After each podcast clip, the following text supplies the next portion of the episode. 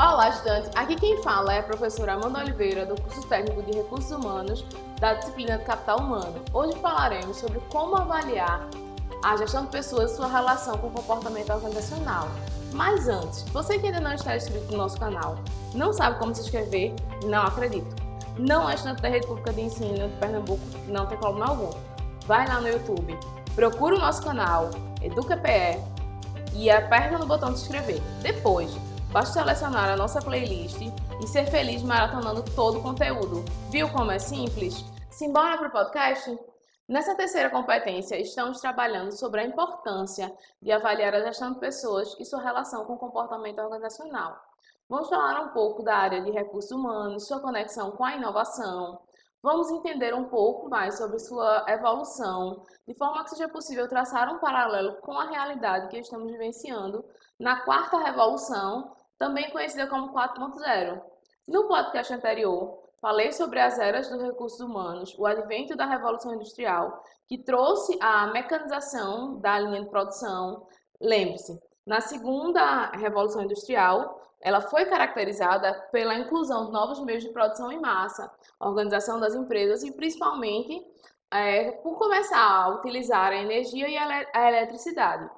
A terceira revolução industrial é marcada pela utilização de computadores para controlar as máquinas, de forma que o trabalho físico que requeria força brutal não é mais tão necessário assim, uma vez que através dos computadores as máquinas são automatizadas.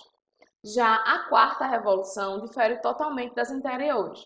Em primeiro ponto, porque em termos de tecnologias, estamos bem mais avançados em todos os aspectos. Faz-se uso de inteligência artificial, Utiliza-se de equipamentos de natureza inteligente em termos de coleta e análise de dados, aprendizado de máquina, comunicação em rede, entre outros aspectos tecnológicos, como alavancar o aumento da competitividade entre as pessoas, encurtando as distâncias que geram uma série de benefícios ligadas aos procedimentos operacionais.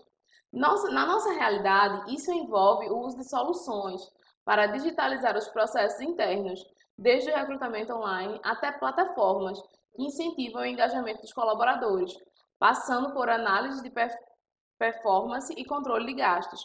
Hoje, destacam-se softwares e aplicativos com dados centralizados em nuvens e com recursos ligados à inteligência artificial.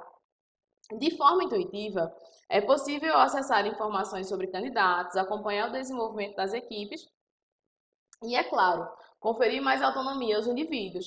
Essa que, aliás, é uma das características mais marcantes do RH 4.0.